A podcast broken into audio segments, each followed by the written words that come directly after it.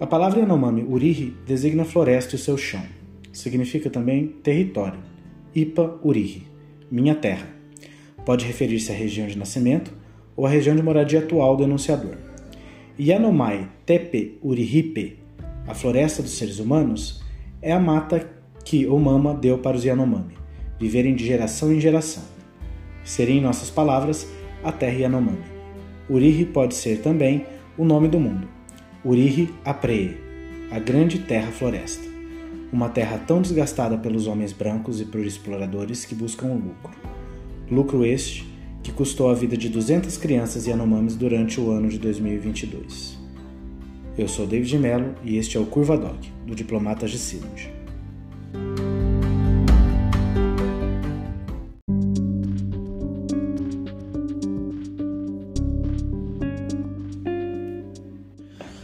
Na última sexta-feira, o Ministério da Saúde decretou emergência de saúde pública nas terras do, do povo Yanomami, em Roraima, diante do cenário de desassistência sanitária dos povos que vivem no território.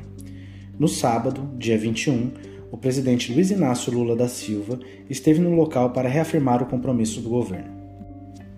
Após receber relatos de desnutrição e morte de crianças no local, o Ministério da Saúde enviou uma equipe para averiguar a situação na última segunda o grupo se deparou com crianças e idosos em estado grave de saúde, com desnutrição grave, além de casos de malária, infecção respiratória aguda e outras doenças.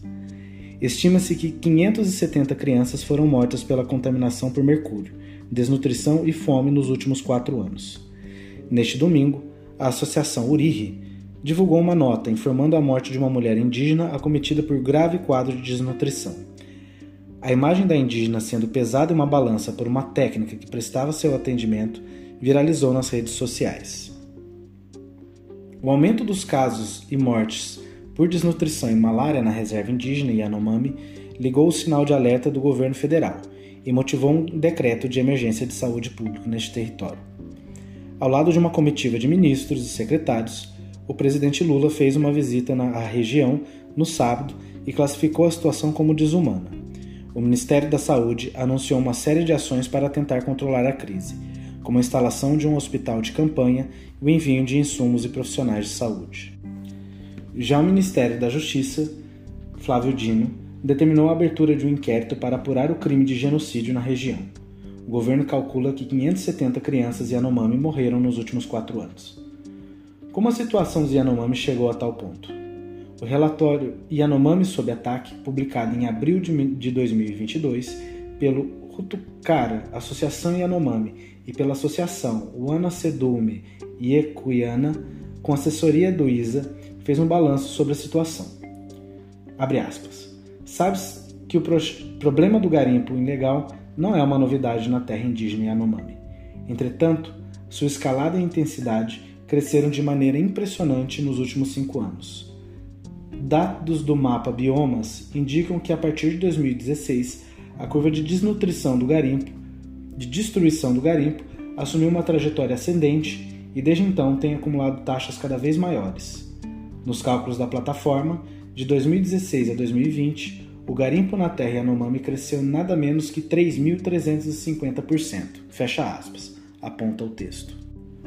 O levantamento das associações mostra que em outubro de 2018, a área total destruída pelo garimpo somava pouco mais de 1.200 hectares. Desde então, a área impactada mais do que dobrou, atingindo em dezembro de 2021 o total de 3.272 hectares. Fecha aspas. Continua a publicação. Segundo os autores, há vários motivos para essa expansão, como o aumento do preço do ouro no mercado internacional, a fa falta de transparência na cadeia produtiva do ouro, a fragilização das políticas ambientais e de proteção a direitos dos povos indígenas e o agravamento da crise econômica e do desemprego no país, entre outros.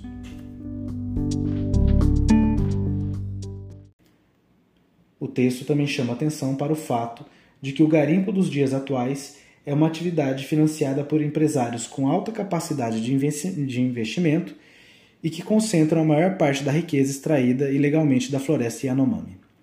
Por fim, O relatório das associações aponta que o avanço do garimpo sobre as terras indígenas está atrelado a perdas consideráveis na qualidade de vida dos moradores da região, com pioras nos indicadores de violência, saúde e suporte social.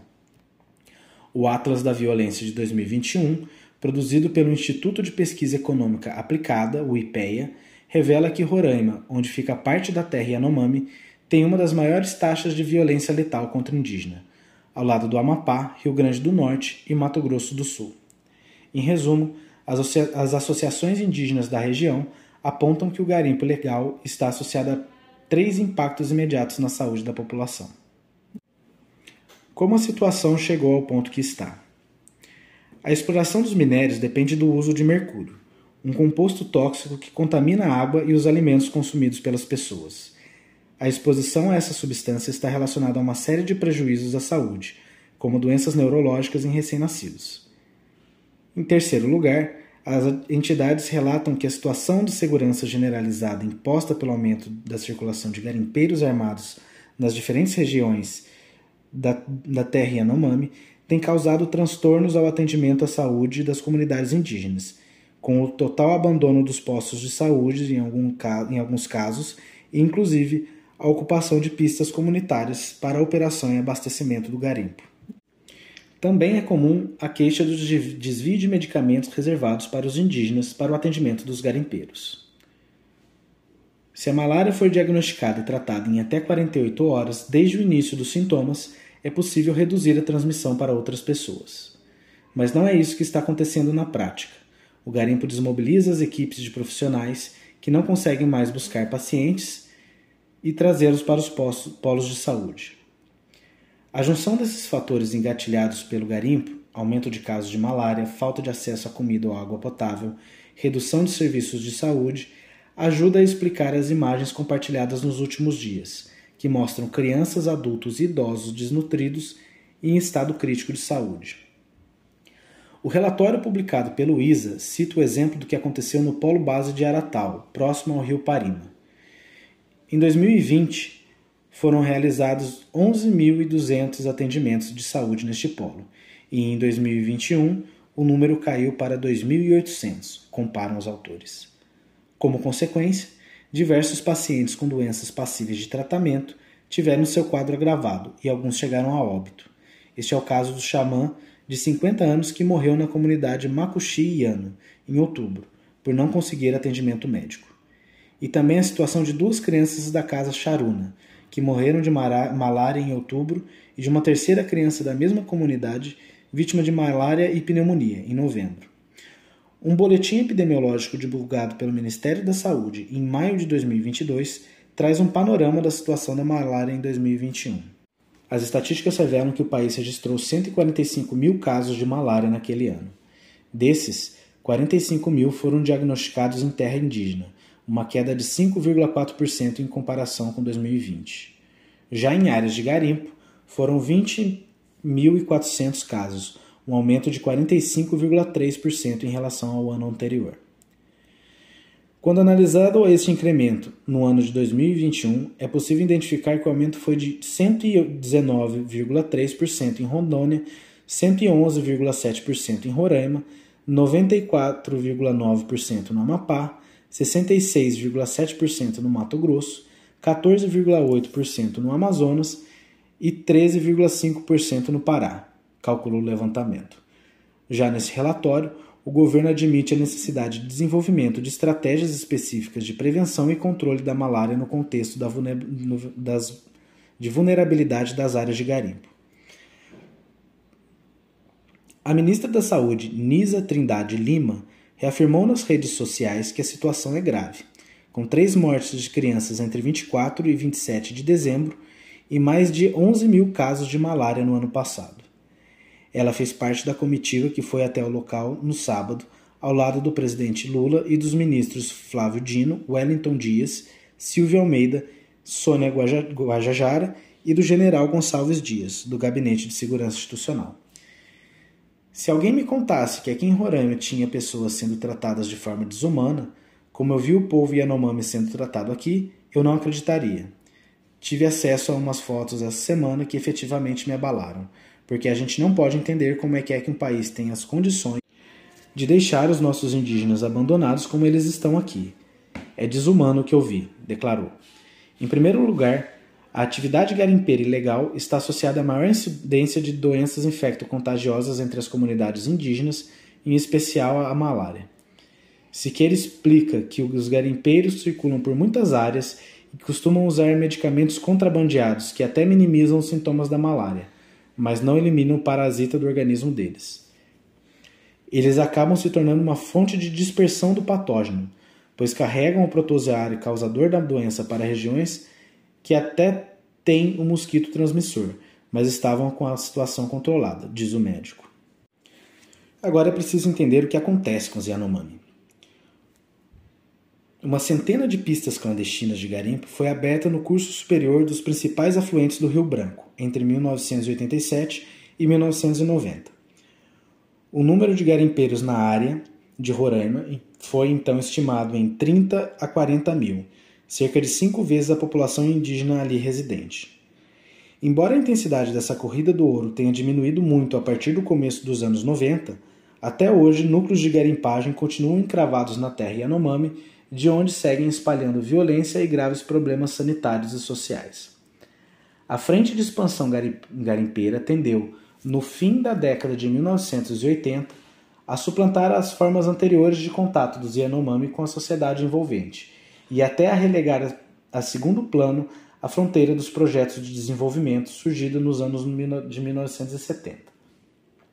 Isto não significa, no entanto, que outras atividades econômicas ainda incipientes ou inexistentes, não possam constituir no futuro uma nova ameaça à integridade das terras Yanomami, apesar de sua demarcação e homologação.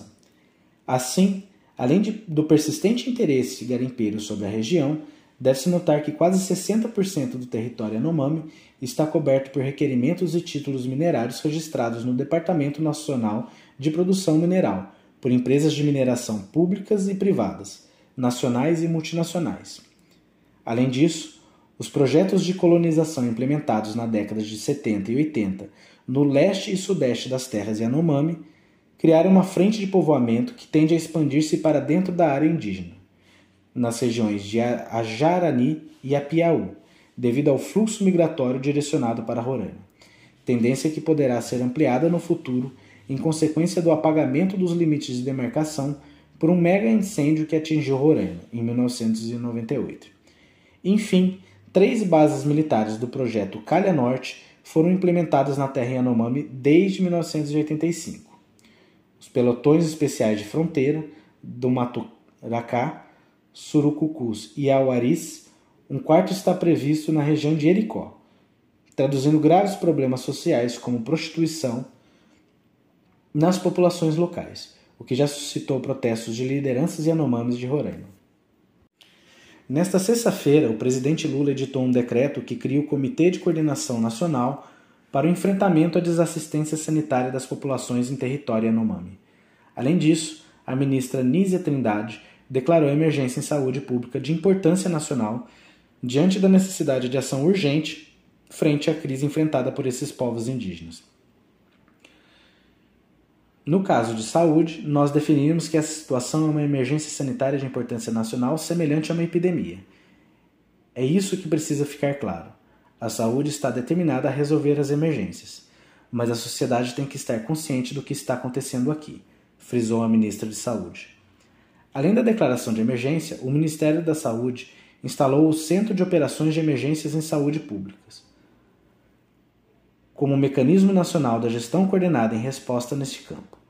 A gestão do COI estará sob responsabilidade da Secretaria de Saúde Indígena, considerando a tipologia da emergência. As ações reunirão equipes da Força Nacional de Segurança, além de profissionais da Polícia Federal, Polícia Rodoviária Federal e Polícia Militar, que atuarão em conjunto para montar uma estratégia que garanta a segurança dos profissionais de saúde que atuarão nessa missão. A aeronáutica iniciará, em caráter de urgência, o transporte de cestas básicas para a terra indígena. Cestas que serão entregues imediatamente e que já estão na Fundação Nacional do Índio, a FUNAI, em Boa Vista. Outras mil estão sendo entregues para distribuição nos territórios. O ministro Wellington Dias registrou que as 5 mil cestas correspondem a 85 toneladas de alimento. Elas vieram do Amapá, em aviões da FAB, e fazem parte de uma parceria entre a Pasta de Dias, o Ministério da Gestão, Inovação e Serviços Públicos, a FUNASA e as Forças Armadas. O trabalho de estocagem e distribuição de cestas já teve início. É uma vergonha presenciarmos indígenas morrendo de fome no país que é o quarto maior produtor de alimentos do mundo.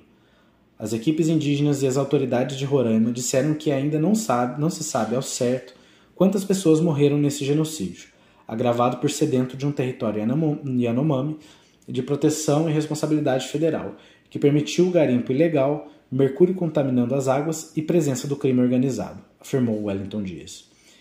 Serão enviados também 20 latas de suplementos alimentares para crianças de várias idades, que serão transferidas do Distrito Sanitário Especial Indígena Leste para o Distrito Sanitário Especial Indígena Yanomami.